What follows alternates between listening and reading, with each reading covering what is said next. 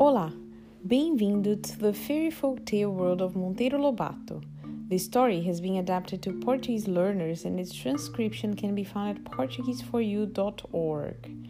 Chapter 8, Part 1.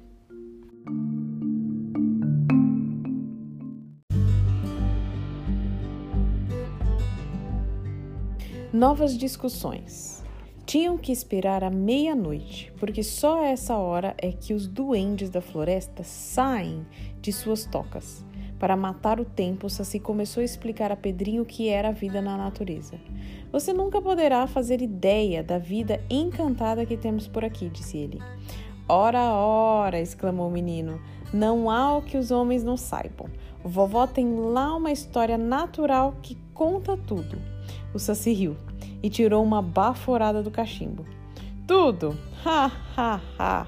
Livros como esses não contam nem um pouco do que é e estão cheios de invenções ou erros. Basta dizer que para cada inseto seria preciso um livro inteiro só para contar alguma coisa da vidinha deles. E quantos insetos existem? Milhões! Em todo caso, respondeu Pedrinho, nós, homens, colocamos o que sabemos dos livros e vocês, assassinos, não escrevem coisa nenhuma.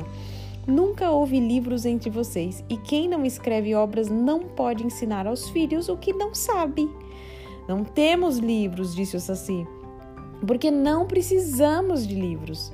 Nosso sistema de saber as coisas é diferente. Nós adivinhamos as coisas, herdamos a sabedoria de nossos pais, como vocês, humanos, herdam propriedades ou dinheiro. Nascer sabendo. Isso é que é o bom. Um pernilongo, por exemplo, sabe como é a vidinha dele? Nasce na água, saído de um ovinho. Logo que sai do ovinho, ainda não é pernilongo.